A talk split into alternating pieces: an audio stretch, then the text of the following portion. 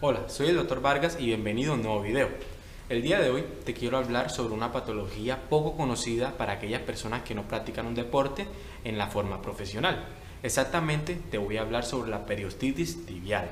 Ella básicamente va a ser un síndrome en el cual vamos a encontrar el dolor que va a aparecer en la cara mediada de la tibia por la inflamación del periostio, quien va a recubrir el hueso tras el impacto de un traumatismo repetitivo. Así que si quieres saber todo lo relacionado sobre este tema, presta atención y aprendamos juntos.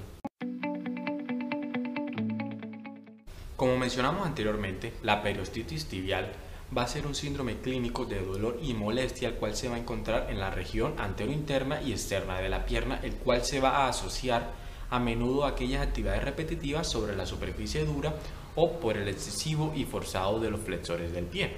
Esta patología suele ocurrir en aquellos deportistas que aumentan bruscamente o modifican su actividad de entrenamiento. Es más, si nos vamos a la práctica, podemos encontrar que tiene mayor incidencia en lo que son los corredores y en aquellas personas que van a practicar los deportes de pista o terrenos de gran impacto. Para diagnosticarlo, primero tenemos que entender que aquellos pacientes que acuden con una periostitis tibial suelen quejarse de un dolor lacinante cerca de la unión del tercio medio y distal de la cara anterior de la tibia pero si hablamos del tratamiento, tenemos que tener en primera instancia que nuestro paciente debe relajarse, dejar de realizar actividad física y mantenerse en reposo hasta que desaparezca el dolor. También, nuestro paciente debe tener en cuenta el descanso en los periodos de práctica junto con un buen calentamiento como segunda instancia.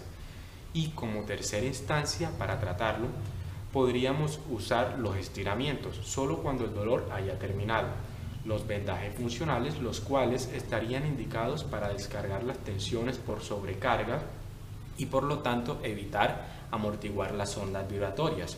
También las masoterapias, entre los cuales podemos encontrar lo que sería el masaje de Vogler o el masaje de fricción perostática, el cual va a constituir un masaje flexógeno y a su vez podemos encontrar las masoterapias, en donde van a estar los tratamientos por campos magnéticos de baja frecuencia. Ahora, tú te deberías estar preguntando cómo podemos detectar la periostitis tibial. Bueno, básicamente nuestro paciente suele presentar aparición de dolor gradual en la cara anterior de la tibia con una fijación en su tercio inferior durante tanto las prácticas deportivas como en el momento que culmina sus ejercicios.